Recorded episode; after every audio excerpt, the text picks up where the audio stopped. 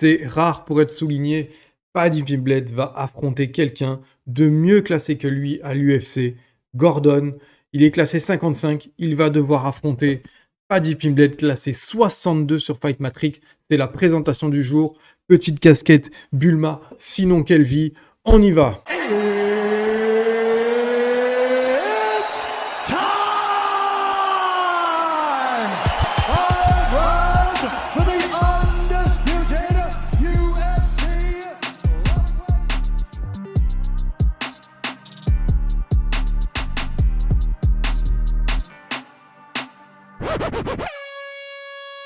Et salut tout le monde. J'espère que vous allez bien. C'est Nico. Soyez les bienvenus dans MMA Club. Ouais, on est ensemble pour parler de Paddy de Paddy Pimblet contre Jared Gordon. Jared Gordon qui est classé 55e euh, sur Fight Matrix contre Paddy Pimblet qui lui est classé 62e. Euh, Donc voilà, il y a un petit 7-8 places à, gagner ou à perdre pour l'un comme pour l'autre. Avant ça, avant ça, s'il vous plaît, n'oubliez pas de consommer Others, la, la boisson, pas la poisson, la boisson post-workout protéinée. Voilà, il y a des BCA, vous le savez, de la spiruline, trois types de graines différentes protéinées et plein de bonnes choses. En ce moment, je suis sur un petit goût framboise très tchatcher. Sinon, le petit goût spiruline, il passe bien. Et bientôt, on va goûter le petit goût cookie, bien que ce soit pas mon truc, tout simplement. et aussi, n'oubliez pas, abonnez-vous. Abonnez-vous pour ne rien rater. Franchement, ça va être un petit peu la, la, folie là jusqu'à la fin de l'année. Ça va être un peu le marathon. Il y a pas mal d'événements sympas qui, vont arriver. Il y a Ares. Euh, ben, il y a la suite de cette UFC. Il y a, il y le MMA GP. Enfin, il y plein de choses. Donc voilà, c'est cool. Abonnez-vous d'ailleurs, merci à tous ceux qui se sont abonnés. abonnés. Merci à tous pour vos gros clics là sur l'interview de Florent Burillon. Cette vidéo a buzzé, c'est très très cool. Il y a l'interview de Rizlen Zouak qui devrait pas tarder à sortir en même temps que ce podcast, donc c'est cool. Pareil, allez montrer du soutien, ça fait vraiment plaisir. Sur ce, c'est parti. Alors, Jared Gordon, il avait seulement une défaite avant d'arriver à l'UFC. Il présentait un total de 12 victoires et seulement une défaite. Et il a rapidement fait 3 victoires, 3 défaites en 6 combats à l'UFC. Donc il a affronté des tueurs à gages hein, comme Diego Ferreira ou Charles Oliveira. Au Brésil en plus, il s'est fait allumer au premier round contre un Oliveira qui à l'époque était classé numéro 13. Depuis, il s'est un peu stabilisé, avec des affrontements un peu plus cohérents, un peu plus pertinents par rapport à son ranking, et il s'en tire avec un bilan de 4 victoires et une seule défaite depuis cette défaite contre Oliveira. Donc c'est plutôt cool. C'est un, combattant qui s'est repris et bien équilibré. Euh, il revient de très loin. D'après ses propres déclarations, il ne pouvait pas sortir de chez lui sans se piquer les veines. Il avait une addiction très forte aux drogues. J'ai entendu ça sur un podcast américain très impressionnant comme les, comme les Américains, ils sont totalement d'accord pour parler de ça sans tabou. C'est assez incroyable. Bref, c'est pas le sujet, mais c'est juste pour dire que ce mec est certainement un mental incroyable, un mental d'acier. Pour revenir comme ça dans le game après avoir été euh, un peu dans la junk life, c'est un peu, c'est un peu chaud quoi. Donc là, il va affronter Paddy Pimblett qui pose de moins en moins de questions. Il faut, faut qu'on soit honnête avec nous-mêmes, qu'on l'aime ou qu'on l'aime pas, euh, qu'on ait des doutes ou qu'on n'en ait pas. Il pose de moins en moins de questions. Alors certes, il est impressionnant avant de rentrer dans sa phase de cutting, mais il a des cuttings qui sont réussis, il est dessiné, il est, il quand je dis il est beau, il est, je veux dire, il est athlétique, il, a, pas ridicule, il est pas à côté de la plaque. Euh, euh, ses, combats sont jamais faciles, mais il gagne pour l'instant. Il a un star power qui monte en flèche, il a renégocié son contrat, donc tout va bien.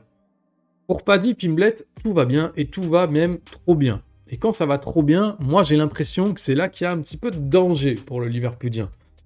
Lui, euh, voilà, c'est un gars de la rue, il aime bien quand c'est besogneux, il aime bien quand c'est pas facile, nanan. Tout se passe bien. moi, je flaire quelque chose de pas tout à fait. Euh, il, flaire une petite odeur, là, il quelque chose. Alors, je sais pas. Gordon, on sait qu'il aime amener les combats en eau profonde en plus. Il est, il est assez durable. Quand, quand tu vois que Paddy, lui, cherche le finish, euh, c'est voilà, c'est des profils qui sont un peu similaires en termes de statistiques, vous allez voir, mais très différents en termes de, combativité. Donc euh, c'est pas le meilleur, mais on peut pas lui enlever ça. Paddy, il cherche à finir ses combats, et c'est pour ça aussi que les gens qui l'aiment l'aiment. Euh, les combats ennuyeux, les combats longs, disputés et tout, ça lui réussit pas toujours. Parce que sur ces trois défaites, il a été deux combats qui ont été à la, délibération des juges sur cinq rounds. Deux combats-là, il les a perdus. Donc pour l'instant, Paddy, il a réussi à s'en tirer convenablement à l'UFC avec un bilan total de 3 sur 3. Donc ça fait 100% de victoire. C'est donc parfait. Euh, malheureusement pour son adversaire, en plus, celui-ci a été soumis lors de sa dernière défaite en avril 2022. Ça remonte à son avant-dernier combat, puisqu'il a gagné son dernier combat. Donc on a envie de dire que tous les faits sont verts pour euh, Pimblet. On a un adversaire qui est bien classé, qui lui ferait faire un bond en avant pratiquement de 10 places, euh, qui est prenable, qui a été soumis dernièrement. Il fait durer ses combats là où Paddy aime torcher ça rapidement. Donc c'est quelqu'un qui aime garder le cage control sans vraiment se montrer très dangereux, avec une garde très haute. Il est sur le reculoir dès qu'on l'attaque. En gros, il est, agressif, mais il est prudent en même temps. Donc ça peut être un combat très long, très besogneux. Euh, d'ailleurs, ça va se voir dans les statistiques, parce qu'il passe en moyenne 12 minutes dans la cage, donc ça peut se confirmer. Ça peut, ça peut se confirmer que le combat va être très long, très... pas ennuyeux, mais prudent. Là où Paddy, justement, il passe en moyenne 5 minutes dans la cage. Donc ça veut dire qu'il passe en moyenne un round maximum dans la cage. C'est ouf. Euh, donc Gordon, c'est un bon striker. Il passe plus de 5 coups signifiants par minute et c'est déjà beaucoup. À l'inverse, Paddy Pinbet en passe 4 voilà, c'est une bonne moyenne, on va dire. 4, c'est généralement c'est la, la bonne moyenne. Ils encaissent exactement le même nombre de coups signifiants. En termes de takedown, en termes de grappling, c'est identique. Ils ont des stats quasi similaires. Je vais essayer de vous les afficher ici. On a presque deux takedowns réussis toutes les 15 minutes, avec une précision de 40%. Ils se défendent les takedowns à 60% environ chacun. Donc ils ont vraiment des profils similaire malgré le fait qu'il ne passe pas du tout le même nombre de minutes dans la cage. La différence, c'est que Paddy soumet bien plus ses adversaires puisque Gordon n'en a jamais soumis. Voilà, depuis le début de sa carrière, Paddy Pimblet a un taux de soumission de 47%, donc c'est plutôt pas mal. Quand tu vois que son adversaire, il est à 0, ça fait la différence. On va parler maintenant des codes de Paris, euh, très brièvement. Les codes de Paris sont de 190 dollars pour Paddy à plus 160 pour Gordon. Ça veut dire qu'il faut mettre 190 dollars sur Paddy Pimblett pour espérer en récupérer 100. À l'inverse, si vous mettez 100 dollars sur Gordon, vous en récupérez 160. Donc ça vaut plus le coup, mais c'est pas ouf ni d'un côté ni dans l'autre, clairement. Paddy Pimblett devrait s'imposer s'il cherche à amener le combat dans un domaine dans lequel il maîtrise le combat, c'est-à-dire le sol. Debout, c'est du kiff-kiff, voire un léger avantage pour Gordon sur les frappes signifiantes. Il a des bons appuis, il a des bons mouvements. Il a un jeu de touche qui pourrait avoir raison du Britannique, qui pourrait l'inquiéter, qui pourrait l'endormir jusqu'à une décision frustrante comme il l'a déjà vécu deux fois. A l'inverse, Gordon a montré qu'il était prenable au sol. Donc, mais voilà, faut encore réussir à, l'y emmener. Moi, je vois une victoire de Pimblet dans le troisième round à la soumission après, on va dire, un round chacun un round compliqué, un round dans lequel il rentre un peu plus, il se met un peu plus en place son game plan, et le troisième round dans lequel il arrive à amener son adversaire au sol jusqu'à une finition, un petit peu à la manière de ce qu'il a montré dernièrement de toute façon.